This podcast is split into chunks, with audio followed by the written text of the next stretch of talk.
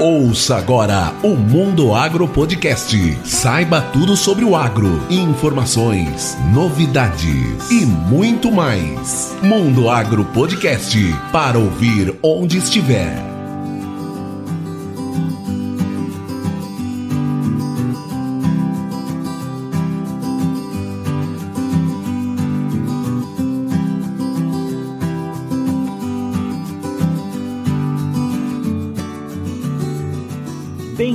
Ao Mundo Agro Podcast, o seu podcast sobre o agronegócio. E hoje nós vamos falar um pouco sobre análise, as rotinas e o laboratório de análise, seja ele de solo, de planta, de tecido. E para isso eu estou com um convidado especial aqui, amigo nosso aqui próximo a Sinop, o Renato Alves. Tudo bom, Renato? Tudo bom, Rogério? Obrigado, viu, Renato, por aceitar o convite para conversar com a gente e trazer um pouco da sua experiência para o nosso ouvinte do Mundo Agro Podcast. Obrigado, Rogério. Obrigado pelo convite e contem sempre comigo. Renato, como é de praxe aqui no, no podcast, eu gostaria que você se apresentasse, né? É, rapidinho, só falar quem é o Renato, falar quem é o, o Laboratório Solos e Plantas, que nós temos alguns pontos importantes aí para conversar, né? Principalmente quando a gente fala de análise de solo, análise de semente, tem muito assunto, tem muita divergência e tem muita orientação aí que você pode passar para gente. Antes disso, então, por favor, se apresente, Renato. Ótimo, Rogério, vamos lá. É, Bom, eu sou Renato, Renato Cândido Alves Filho, natural de Assis, sou químico industrial, especialista em química, especialista em manejo de solos e agora também mestrando em agronomia na Universidade Federal do Mato Grosso, aí no campus de Sinop. Né? Sou, sou, proprietário e responsável técnico do Laboratório Solos e Plantas. O Laboratório Solos e Plantas hoje tem uma unidade em Assis, uma unidade em Sorriso, uma unidade em Água Boa. É, recém inauguramos uma unidade em Sinop, uma outra unidade que estamos abrindo em Paragominas, no Pará. Temos alguns postos de coletas no Mato Grosso, em Itapurá, Nova Mutum e Sapezal. Rapaz, o negócio cresceu, hein, Renato? Faz quantos anos que eu não converso com você? Na verdade, é a evolução do negócio, né? Ela está muito rápida, ela está muito dinâmica e a, a, gente tem aproveitado as oportunidades conforme elas aparecem, né?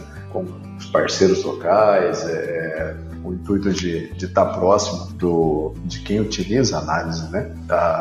Os testes laboratoriais. É, isso é uma boa notícia, sabe, Renato? Porque quando o produtor, o agricultor, o pecuarista ou o próprio assistente técnico, o agrônomo ou técnico busca uma informação mais precisa, o sistema todo sai ganhando, né? Se alguém está buscando uma análise de solo, uma análise de tecido foliar, uma análise de, de adubos, e assim por diante, quer dizer que a precisão está aumentando e a qualidade também. E hoje a gente sabe que a agricultura ela passa por um limiar muito pequeno entre é, lucro e prejuízo. Então essa busca pela informação de qualidade é algo que é muito importante hoje para o sucesso da, da agricultura, das lavouras, né? Não sei se você concorda comigo. Concordo, concordo sim. E ah, o pessoal tem evoluído muito nessa questão da busca de informação.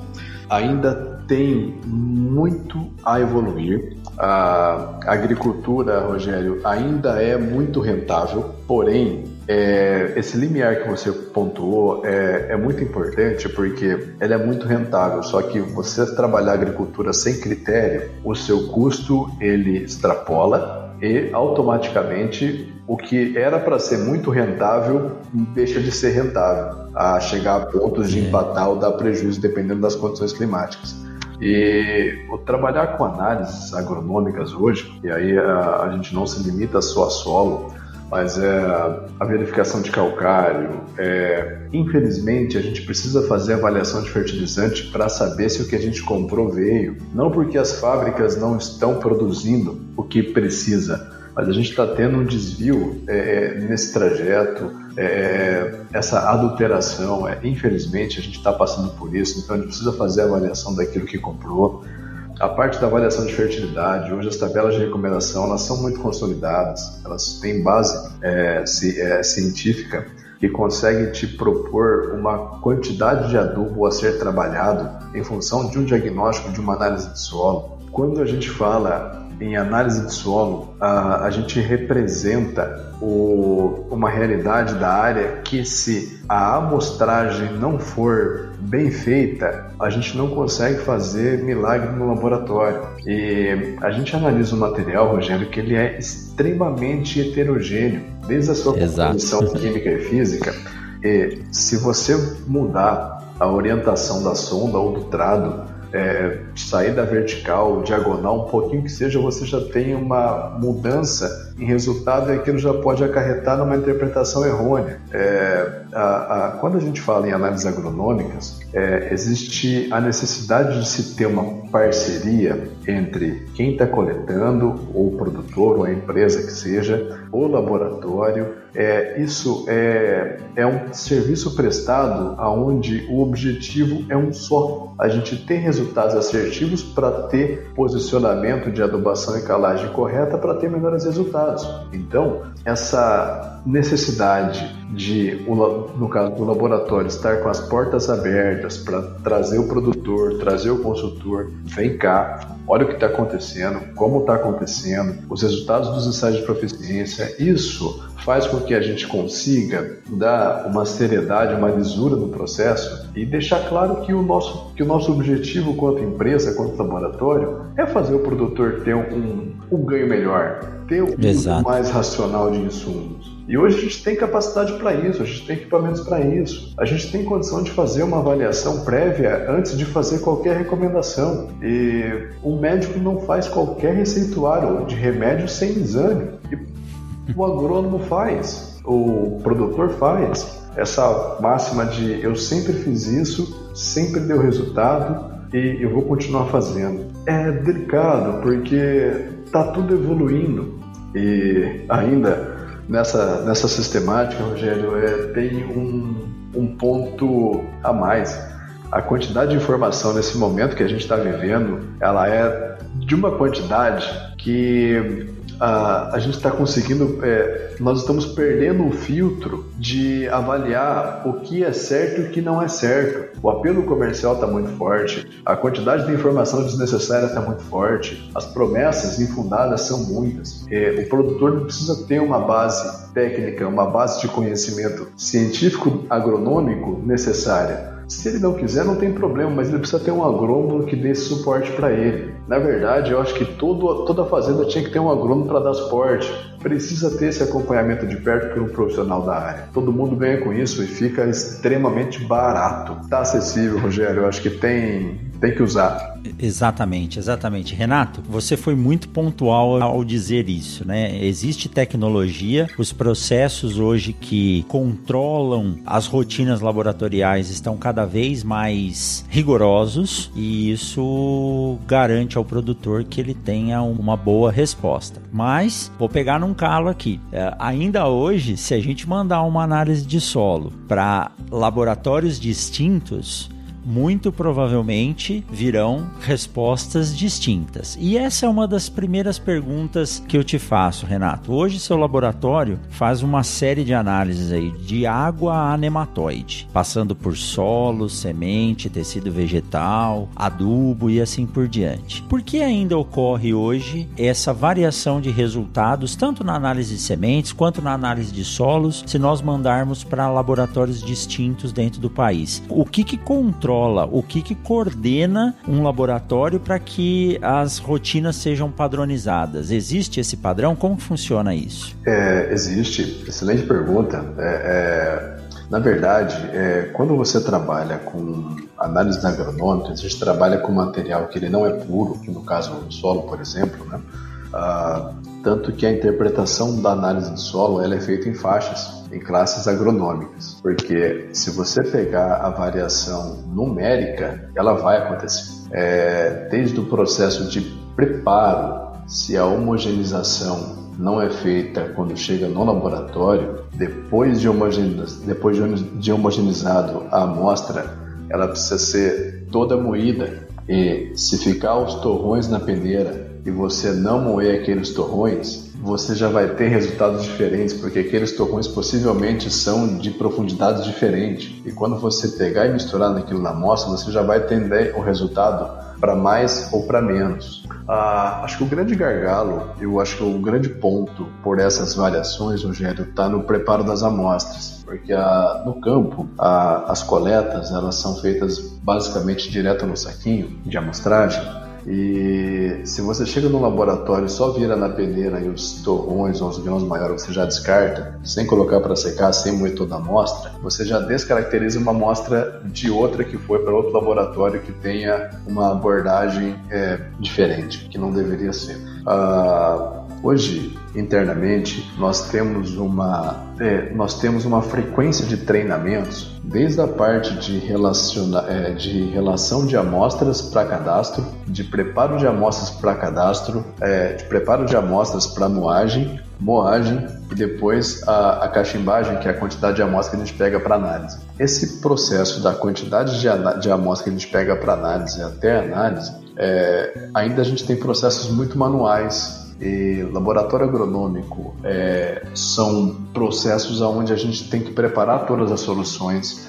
a gente consegue uma padronização hoje muito grande em relação à garantia de resultados e continuidade de resultados os equipamentos que nós utilizamos, eles precisam ser repostos, precisam ser revisados anualmente. O volume de amostra aumentou e a capacitação das pessoas precisa ser frequente e essa validação dos resultados, elas conseguem ser feitas por ensaios de proficiências que avaliam resultados de laboratórios do Brasil inteiro, que te colocam numa condição de resultado, mas é, dentro de uma faixa aceitável de variabilidade. São muitos processos manuais e esse é um, um ponto que, que deve ser observado e a empresa deve fazer os treinamentos para evitar que o trabalho saia de maneira é, não constante e a interpretação por faixas tem que ser levada em conta e não o número de maneira isolada. Certo.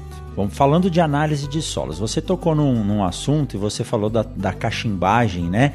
No episódio que nós conversamos com o Diego Pelizari, que é um, é um, engenheiro agrônomo que tem um canal no YouTube, formado lá pela Unesp de Botucatu, e ele passa muita orientação de como fazer uma análise de solo, como coletar a análise de forma correta. Nesse episódio eu falei para ele, Diego, o volume, e agora você pode confirmar isso para mim com a, com a sua expertise. O volume que é analisado, dependendo do composto químico que você quer analisar, ele é bem pequeno. Eu lembro que o cachimbo ele é bem pequenininho, eu não sei se é um decímetro cúbico que se usa. E às vezes esse 1 decímetro cúbico, esse microvolume, ele vai representar, dependendo da homogeneidade da área, até 30 hectares, né? 10 hectares, que é um, uma área muito grande. Então, se ficar algum resíduo, ou se, como você disse, a granulometria não for preparada de forma correta, uh, o erro pode estar embutido aí dentro de forma muito fácil. Ou se a amostra de solo for coletada num local aonde você teve a semeadora parou na hora de abastecer o adubo, caiu o adubo ali, isso pode contaminar e pode é, levar a uma análise não representativa daquilo que a gente está vendo, né? Isso, exatamente. É... Nesse ponto, Rogério, por exemplo, para determinação de matéria orgânica, a gente usa um centímetro cúbico. Ou para análise de pH, por exemplo, é, são 10, que é um decímetro cúbico, né? 10 centímetros cúbicos, é, é um decímetro cúbico para pH, para fósforo, para potássio. Realmente a quantidade é muito pequena para o que ela representa. É, aí, Rogério, entra um ponto importantíssimo da parceria entre o consultor e o laboratório, entre o produtor e o laboratório. Nenhum laboratório ganha quando ele entrega um resultado que não representa a área amostrada, sabe? Às vezes você teve uma coleta que não representa a sua área, que você conhece o histórico de 10, 20 anos de trabalho, vai no laboratório, procura entender o que aconteceu, se pede para reanalisar a amostra, se os valores se mantiverem, refaz a coleta. Nós já tivemos alguns casos assim que um consultor, um vendedor no caso, ele foi na fazenda de um cliente nosso, fez uma amostragem, a gente analisou, reanalisou, os valores de fósforo estavam mais baixos, e era uma análise que ele fazia com a gente já há quatro anos, sempre os teores de fósforo acima do nível é, ideal, né?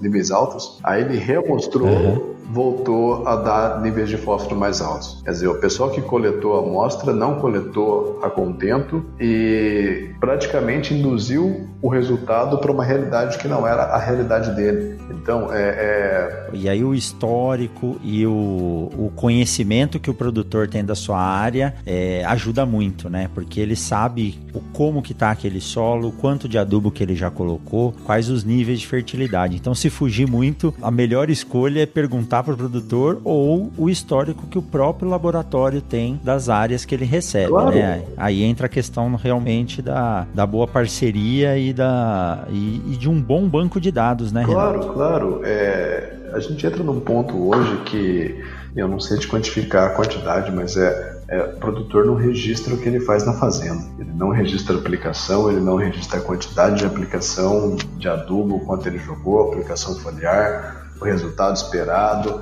o, o, quanto extraiu, o quanto representou na adubação, se ficou com balanço, ficou com saldo positivo ou se ficou com saldo negativo. E quanto mais informação ele tiver, mais fácil de predizer o resultado da análise de solo ele vai ter. E aí ele vai confirmar uma informação que basicamente é, ele acompanha de perto. Mas eu tenho uma boa notícia para te dar, viu, Renato?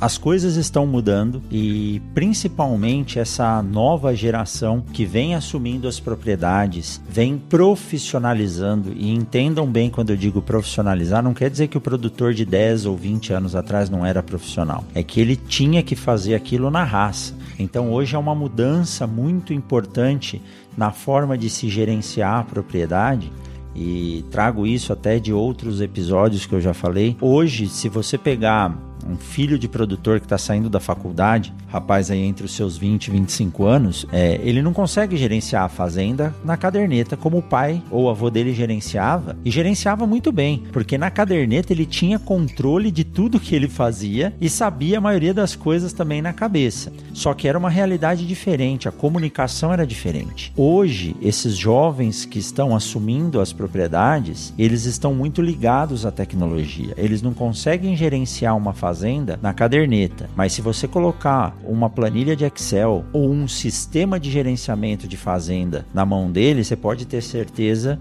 que ele vai tirar muita informação de lá. E outra coisa que você falou também, Renato, é a questão de se obter dados. Gerar dados numa propriedade é algo muito importante, mas mais importante do que gerar os dados é saber analisá-lo. Não adianta nada eu mandar uh, uma sequência de análise de solo para você receber de volta, guardar na gaveta e não fazer nada. Então, os dados hoje estão disponíveis, mas eu também não posso coletar esse monte de dados e deixar ele se transformar em lixo, entre aspas. Então, a organização desses dados hoje hoje requer até um profissional diferenciado dentro da propriedade rural, um analista de dados ou um analista uh, de, de informática, para que ele possa compilar esses dados de forma correta e apresentar um resultado. Às vezes, um dado que vira um gráfico, ele é muito mais bem interpretado pelo produtor, né? Então, essa informação ela, ela é muito importante. E quando a gente fala de análise de solo, principalmente, existem duas formas utilizadas, né? Tem aquele produtor que não é, utiliza uma análise de solo mais esmiuçada, ou seja, aquele produtor que tem seus talhões divididos aí em 20, 30, 40, 50, 300 hectares, e ele vai fazer uma análise de solo para representar isso aí, ou vai dividir em três, quatro partes esse talhão. E tem aquele produtor que já tem a possibilidade ou já começa a trabalhar com um processo mais preciso, e ele divide a sua área em porções aí de 10 hectares ou até menos para ter um mapa mais exato. Uh, o que, que você tem atendido mais hoje, Renato? E qual seria a melhor opção? Ou as duas têm os seus benefícios? Ah, hoje em dia, é, nós estamos trabalhando com equipamentos de aplicação com um nível de assertividade muito grande que permite que você tenha uma informação mais detalhada e que você com isso consiga fazer uma aplicação mais pontual. O você fazer a análise numa malha menor, numa área menor, você vai ter uma informação mais detalhada. E num primeiro momento, Rogério, é recomendado que se faça uma amostragem em área menor, se puder, a cada hectare, fazer uma amostragem composta E você já vai ter parâmetros ali, por exemplo, parâmetros de textura, análise granulométrica, que não vão mudar para o resto da vida. Você já vai ter um padrão de textura que muda manejo, muda plantabilidade e nós temos solos muito manchados. As áreas, conforme vai tendo baixada, próximas rios, as áreas vão começando a ficar arenosas. E os tratos e manejos eles são feitos de maneira igualitária nas áreas onde se tem pouca tecnologia embarcada. Então você tem aí um, uma perda grande por não, não adaptar ao modelo de manejo adequado. E o monitoramento ele tem que ser feito anual, em quantidade de uma malha tão pequena a cada dois ou três anos. Né? E com certo. o tempo você vai na verdade, a finalidade de fazermos é, essa avaliação tão minuciosa é com o intuito de padronizar a área para nível de fertilidade. E com o tempo você consegue isso. Então você vai ter uma quantidade de análise que, no decorrer do tempo, você vai ter uma redução automática por conta de padronização diária, de nível de fertilidade, que é o que você está buscando. E aí certo. você consegue é, é, é trabalhar outras informações. É porque não adianta eu entrar com um processo de agricultura de precisão, ter mapas de fertilidade muito bem feitos, mas não, não utilizar esse dado de, de, forma, de forma correta. Né? Sim, né? claro.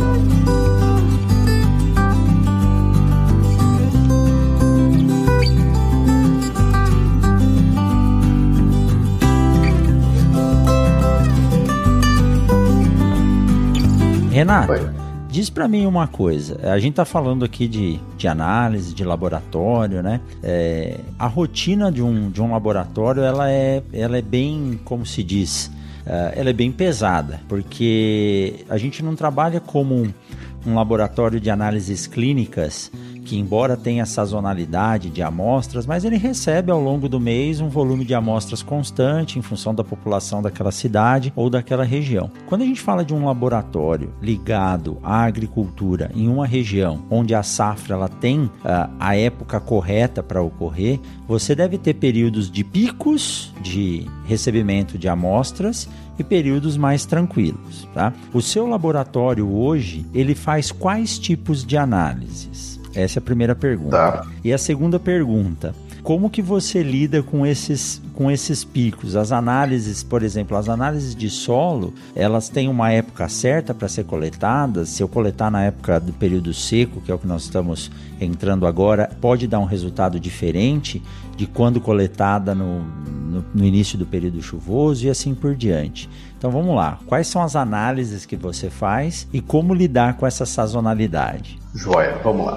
Uh, o, nós temos a unidade de sorriso, que foi a, a, a primeira unidade, né, é a mais completa hoje da rede de laboratórios que nós temos. Uh, nós fazemos análise de solo, análise de tecido vegetal, folha, fertilizantes, corretivos, sementes, nematóides, a parte de patologias, doenças, é, testes em produtos biológicos, a parte de água e efluentes também nós fazemos. Vale uma, uma ressalva, é, é, a gente participa dos ensaios de proficiências para solo do IAC e da Embrapa, a parte de folha pela Exalto e pelo PIATV. Somos credenciados no Ministério da Agricultura, cadastrados para fertilizante e credenciados para semente. É, isso, é, esses credenciamentos, esses cadastros, eles servem para validar a responsabilidade que a gente tem com a padronização dos ensaios e a qualidade dos resultados, né?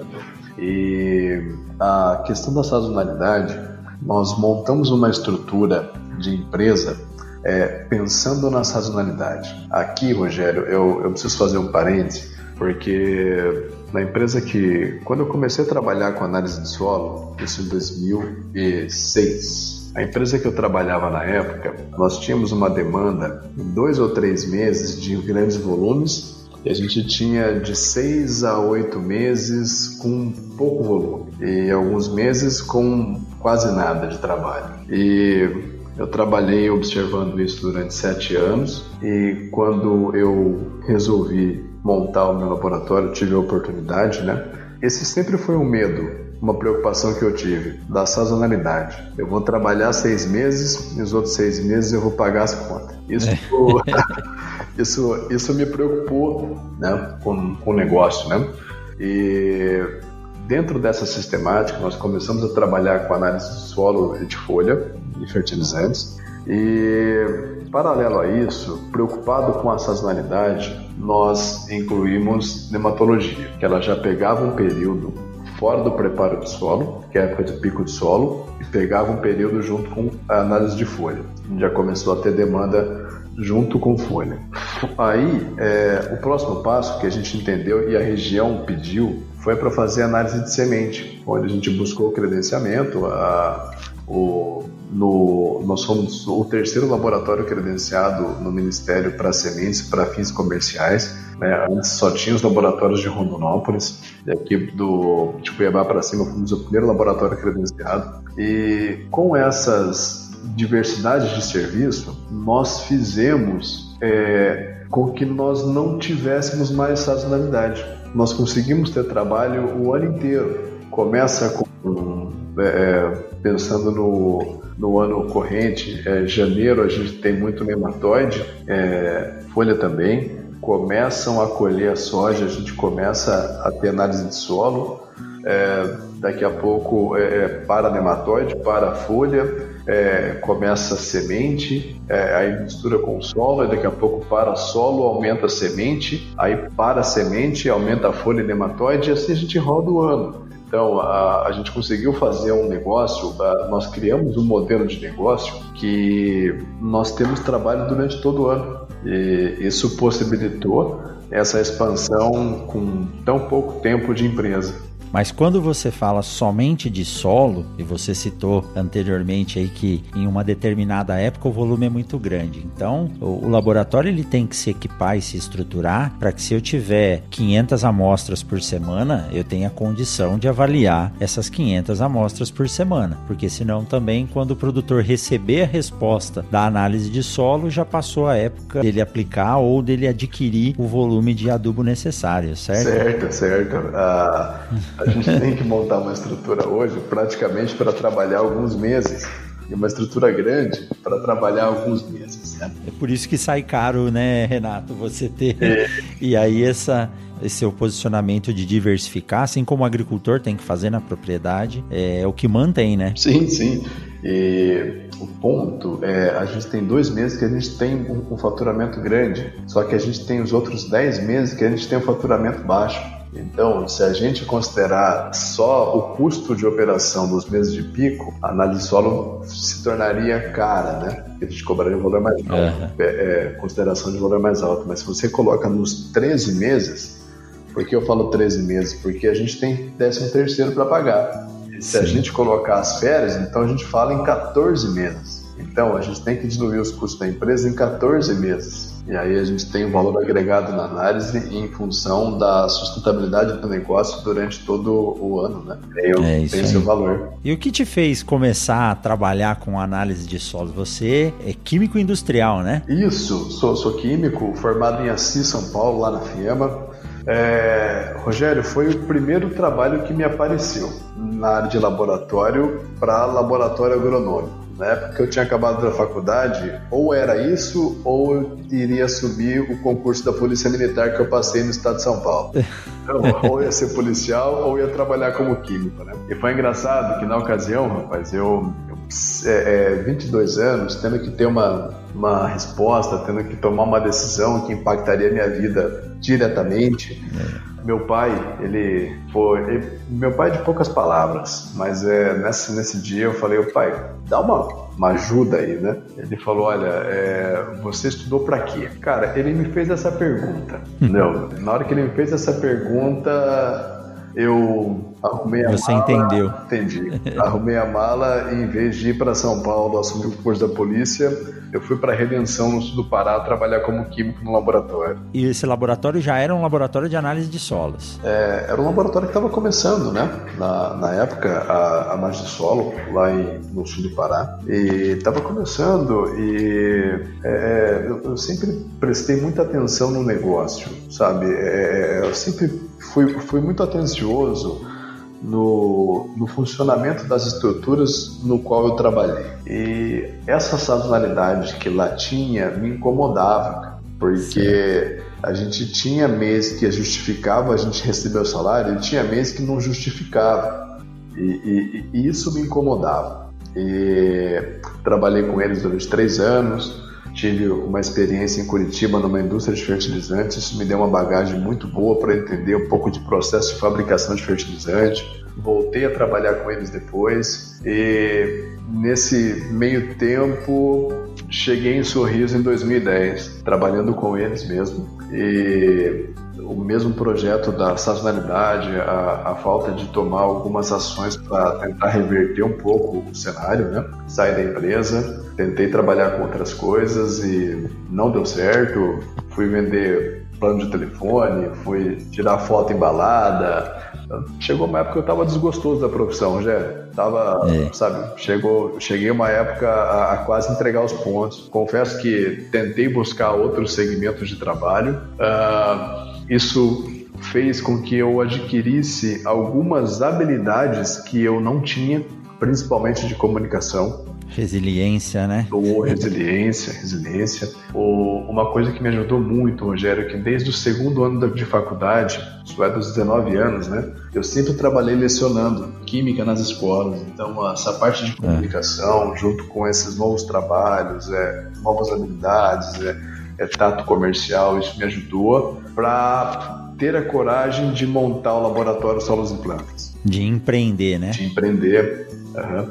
Se for pensar cronologicamente, é, o laboratório Solos e Plantas é a minha quarta empresa. Ah, é? É, eu montei um cursinho na época da faculdade, voluntário, né? Trabalhava, dava aula, mas não ganhava nada. E terminei a faculdade, fechou o cursinho. Aí esse projeto de trabalhar com plano empresarial da Vivo não deu certo também, pá, fechei. Trabalhar com um site é, fotografia à noite não deu certo, fechei também. E aí que veio o laboratório com toda essa experiência, é, passando por altos e baixos, que é, a preocupação de fazer dar certo, o receio, a responsabilidade de não poder errar, né? O, tem o meu, meu, meu sogro sócio, né? Que isso foi uma coisa interessante, cara, porque é, involuntariamente, quando eu aceitei ele de sócio, Rogério, eu vou revelar aqui porque é uma coisa muito forte. É, quando eu aceitei ele de sócio, sem querer, sem eu saber, mas eu apostei meu casamento, cara. Olha só que risco, hein?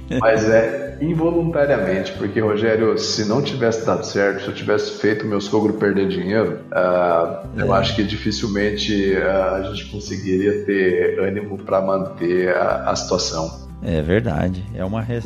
uma responsabilidade muito grande, né? Sim. Mas deu certo, né, Renato? Deu, deu Isso muito ao seu empenho, né? Com certeza. É, é, a gente começou com o projeto e fez, aconteceu. Fiz especialização em manejo, foi providencial. Nessa pós que eu conheci você, eu conheci o Onan, eu conheci o Breda, conheci o Aleone da Exalc, o professor Witt e, e, e por aí afora é, me mostrou um pouco mais o que eu fazia e para que servia, que até então era mais visão de laboratorista. E essa bagagem agronômica que me deu após o manejo foi, é, é, foi um fator decisivo para o sucesso da empresa. E um outro ponto, Rogério, é eu consegui encontrar pessoas muito boas no caminho que me ajudaram, que, que nós investimos e continuamos investindo nas suas capacitações. E nós conseguimos montar um time e após entender que é possível montar o time, foi aonde a gente expandiu a primeira unidade para Água Boa, onde nós temos uma equipe muito competente aqui. Daqui nós conseguimos uma outra unidade em Assis com outra equipe muito competente lá e com essa é, capacidade de escolher pessoas que querem fazer as coisas acontecer, a gente consegue empreender e dar oportunidade para essas pessoas também empreenderem. E, e isso, Renato, agora puxando para o lado aqui da nossa universidade, como a gente vê a importância de fazer contato, conhecer pessoas e chegar nesse padrão de networking que hoje se fala tanto. É, a gente se conheceu, eu conheci você basicamente no evento quando o Bredo organizou o Simpas aqui. Você conheceu o Bredo Onan do curso Solos e Plantas do professor lá de, de, de Piracicaba, da Exalc. E hoje você é um contratante de ex-alunos nossos, de profissionais que nós formamos e desenvolvemos. A sua responsável técnica por análise de sementes aqui em Sorriso é ex-aluna nossa aqui e acredito que os dois ex-alunos que estão gerenciando o laboratório de água boa também foram formados aqui, né, Renato? Exatamente, exatamente. A Elisângela Ferrari é, inclusive fez um mestrado em hematologia com o professor Humberto, né, é a nossa responsável técnica da parte de semente nematóide hoje. A Tatiane Ratem e o Felipe tocam aqui a unidade de água boa, são ex-alunos da, da faculdade. E, e Rogério, é, contatos é fundamental no nosso dia a dia hoje. Não dá para a gente é, é, se considerar autossuficiente em alguma coisa. Até porque a informação está muito grande e a gente precisa ter acesso às pessoas que estão buscando, que estão estudando e estão é, atrás de conhecimento. E junto com isso, a, a, a participação em eventos, Rogério, para você entender o que funciona, o que não funciona, o que está acontecendo. Uh, anualmente a gente sai para três, quatro eventos, congressos nacionais que tem, às vezes internacionais, para entender o, o, o que está acontecendo, para você ter argumentação para o seu cliente, para ele tá, é, é, ter a segurança de que o trabalho que nós desenvolvemos, nós estamos nos fundamentando muito bem. E isso, nós uhum. temos muita segurança no que estamos fazendo. E nós não estamos na região mais produtora do país para brincar. Isso é muito sério, nosso trabalho. A, a, a, a, competência que se precisa ter para trabalhar, para assinar um laudo daquele que nós emitimos, né? É, é fruto de muita dedicação e muito respeito com, com o nosso cliente e parceiro, que é o produtor e o consultor. É muito dinheiro em jogo. E Renato, você foi enfático em dizer que o que te animou e te capacitou a empreender, a abrir um novo negócio e chegar no patamar que vocês têm hoje foi continuar estudando, né? Você fez a, a graduação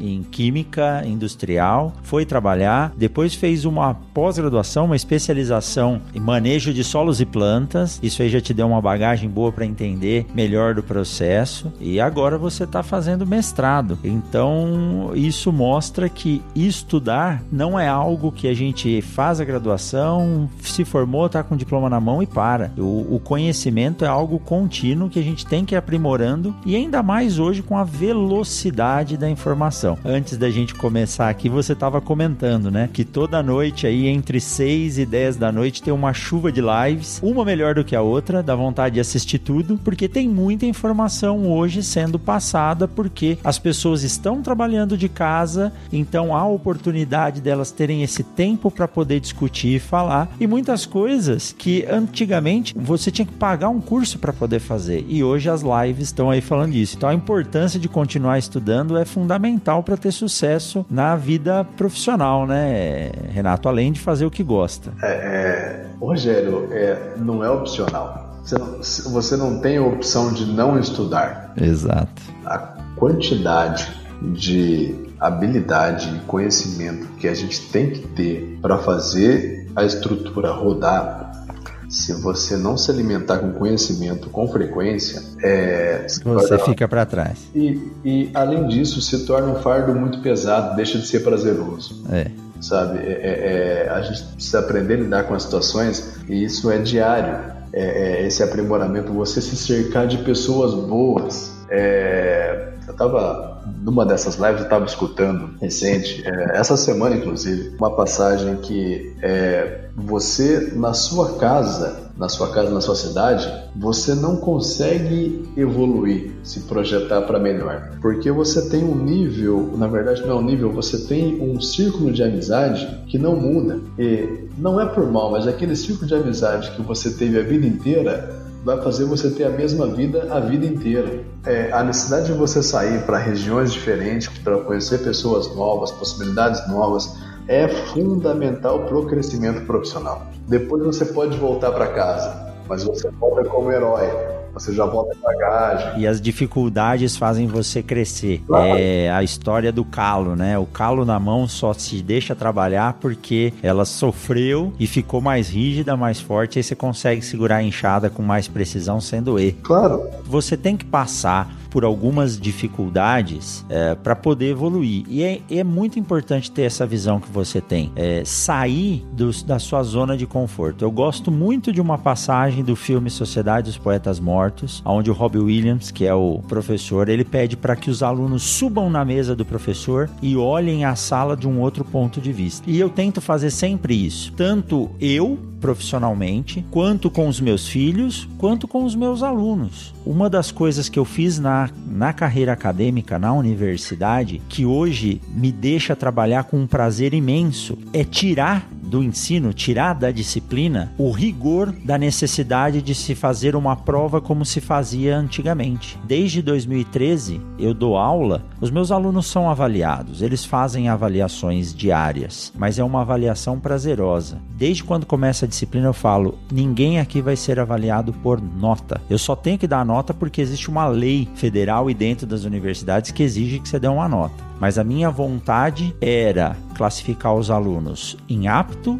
não apto ou parcialmente apto. Se não está apto, ele teria que fazer o treinamento de novo. Se ele está apto, ele segue para frente. Se ele está parcialmente apto, ele vai refazer aquilo que precisa melhorar. Então, quando eu tirei esse padrão aí de necessidade de fazer prova, mudou a relação com os alunos ao ponto de fechar a disciplina, apresentar aqueles aprovados e reprovados e ainda ter duas aulas. E os alunos aprovados e reprovados participarem dessas duas aulas mesmo depois das notas terem sido apresentadas. O que antigamente, se o cara viu que passou ou se ele passou com duas das três provas, ele praticamente nem aparece mais na disciplina. Então, é isso te dá uma vontade a mais de trabalhar, né? E é importante fazer isso, é importante ver as coisas de um outro modo, sair da sua zona de conforto para crescer, como você falou. Claro, é, Rogério, eu fico muito feliz em, em, é, em, em ver que existem professores profissionais com essa atitude, porque, Rogério, não tem o que a gente não consiga fazer. É, é, dá para fazer tudo o que a gente quiser, só que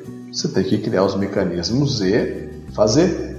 Isso, exatamente. Eu não imaginava que eu ia chegar no patamar empresarial que eu estou hoje. Mas uh, hoje nós temos acabativa, sabe? É, eu começo alguma coisa, eu termino. Começo, eu termino. Eu começo projetos maiores, eu termino. E Rogério, isso é tão gostoso, cara, quando você começa a, a ter esses resultados, que você vê essa projeção acontecendo, esse crescimento acontecendo, cara, é isso é, é uma satisfação tão grande. E um, um, outro ponto é eu não entendo por que as pessoas têm tanto medo de empreender, cara. Porque, Rogério, é, tem tanta oportunidade para se trabalhar, para se projetar profissionalmente, para ter uma renda diferenciada. Só que tem que pôr-o na reta, tem que colocar o dele na reta. E... Ou até o casamento, né, Renato? Ou até, ou até apostar o casamento.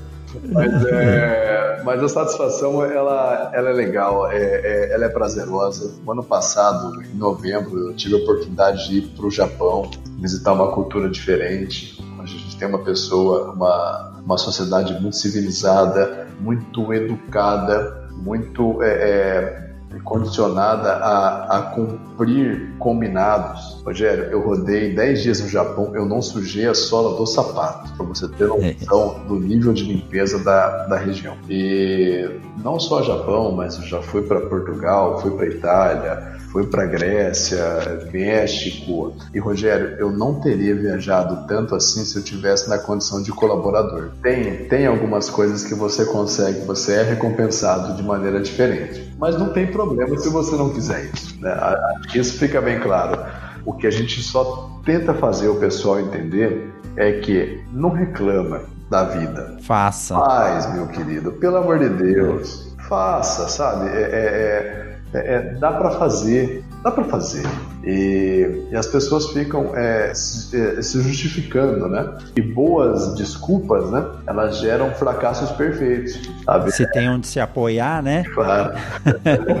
Mas um, uma coisa interessante falar, você visitou o Japão. Eu não tive a oportunidade de conhecer o Japão ainda. Quem sabe um dia eu tenha. Mas eu tenho um, um amigo, o professor Delarim, está se aposentando aqui na, na UFMT é professor na área de educação, e ele conta uma história muito interessante do Japão. Ele, ele conta que ele se emocionou num período que ele trabalhou no Japão pela universidade, quando os professores foram ministrar aula para os brasileiros que estavam lá, que no Japão as obras arquitetônicas mais belas e mais imponentes são estruturas dedicadas à educação. Então cada cidade disputa com a outra o seu prédio mais bonito, mais imponente, mais rico, entre aspas, e ali eles acolhem uma universidade, uma faculdade ou uma escola. Então, culturalmente, isso mostra o porquê da evolução, da educação, da limpeza que eles se encontram hoje. Eles têm uma capacidade e uma doutrina muito séria em termos de educação, e isso reflete na condição que o país é, como conseguiu se recuperar de uma guerra e assim por diante, né? Verdade. Olha só o paralelo, Rogério, que legal.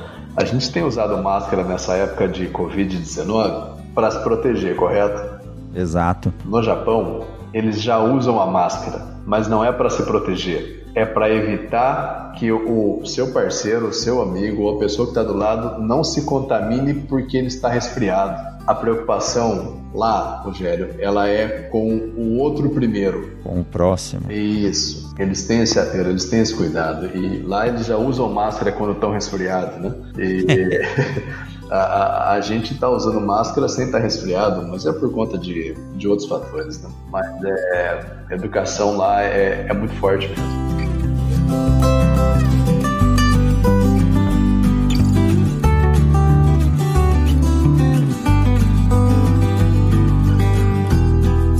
Renato, deixa eu te pedir uma coisa. O que que você falaria para o produtor hoje, voltando um pouco aqui no, no assunto ou na questão das, das análises, se você tivesse que passar um recado para o produtor hoje, em termos de conhecer o que ele tem no, no solo dele, é, conhecer a qualidade da semente que ele compra, conhecer a sanidade da sua planta, o que, que você falaria para ele em termos de realização dessas, dessas rotinas de análise? Eu vou responder essa pergunta é, de uma maneira um pouco mais complexa, tá? É, é produtor, o que, que você quer? É, é, qual que é seu objetivo renda financeiro? O senhor sabe o que é isso? O senhor sabe o que o senhor quer? Essa é uma primeira pergunta que eu faria para ele. É, com referência nessa informação, é, produtor, o senhor não precisa saber tudo. Contrata um agrônomo para estar tá dentro da sua propriedade, para te apresentar os relatórios, para fazer o acompanhamento dessa lavoura, para te orientar na tomada de decisão. O senhor vai tomar as decisões, mas tenha um profissional que te oriente na tomada de decisão. É, produtor, o senhor consegue saber a necessidade de nutrientes, o senhor consegue fazer o monitoramento de nutrientes, o senhor consegue fazer a avaliação da qualidade da sua semente, o senhor consegue fazer a identificação de pragas e doenças. É, produtor, usa essas ferramentas. Com certeza você vai ter muito mais assertividade no seu processo produtivo e vai te sobrar mais recurso. Para o senhor comer um camarão na praia, eu faço o que queira. Mas é, é utiliza o conhecimento que já existe hoje em benefício próprio. É, dá para fazer tenha filtros, vai pela área da ciência, vai pela ciência, vê o que tem sobre a aplicação de tal produto ou tal informação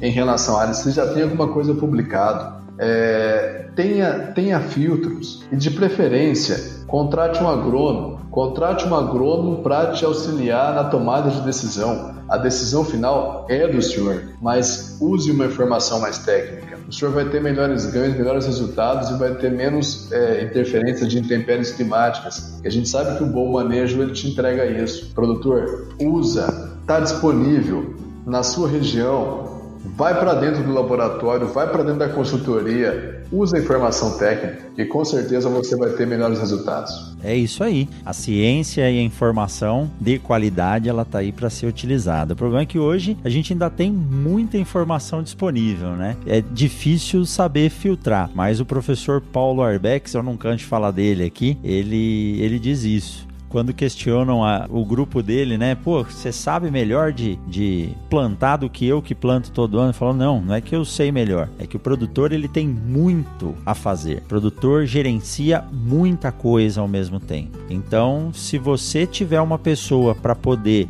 estudar ou avaliar ou te dar uma resposta específica de algo que ele faz só aquilo, provavelmente essa resposta vai ser mais precisa. Então, lá no grupo de plantio direto, eles estudam a máquina e a plantabilidade. Então, eles têm uh, um know-how, eles passam o ano inteiro fazendo ensaios sobre aquilo. Então, é isso aí. Quando você fala contrata um engenheiro agrônomo, é importante porque o profissional está voltado a entender daquilo, da planta, da análise, da área que ele especificamente está tá trabalhando. É isso aí, Renatão. Que bate-papo legal, hein? Muita informação aí. É, a análise em si é algo que eu gosto muito né? Trabalho especificamente com a parte de análise de sementes. Tem muita coisa para ser explorada, tem muita coisa para ser desenvolvida e aprimorada, e é sempre legal bater um papo com alguém que tem a rotina comercial disso. Eu tenho certeza de que quem está ouvindo esse podcast recebeu muita informação. E se tiver alguma dúvida, pode mandar um e-mail para a gente. Vou deixar aí na descrição também o e-mail, o contato do Renato, para que possa tirar as dúvidas e sanar o que for necessário. Renato, muito obrigado por bater esse papo com o Mundo Agro Podcast e tenha certeza que nós vamos bater mais papos aí pela frente, quem sabe especificamente sobre análise de nematóides, sobre análise de sementes, análise de adubos e assim por diante. Rogério, obrigado pelo convite, foi um, foi um prazer ter, ter batido esse papo contigo. E a informação ela tem que ser passada sabe? O conhecimento ele tem que ser é, é, disseminado, né? E aqui eu preciso fazer uso das palavras do professor Witt. Levar conhecimento para o caixão não resolve nada, né? Então, né? vamos, vamos, falar o que a gente sabe, compartilhar a informação correta, é, é todo mundo ganha, aí fica, fica legal, fica uma relação ganha-ganha para todos os lados, aí é fantástico. É isso aí. Renato, tudo de bom, um forte abraço para você, para toda essa equipe aí que te acompanha e nós nos vemos por aí. Um abração. Abraço, tchau, tchau. tchau, tchau.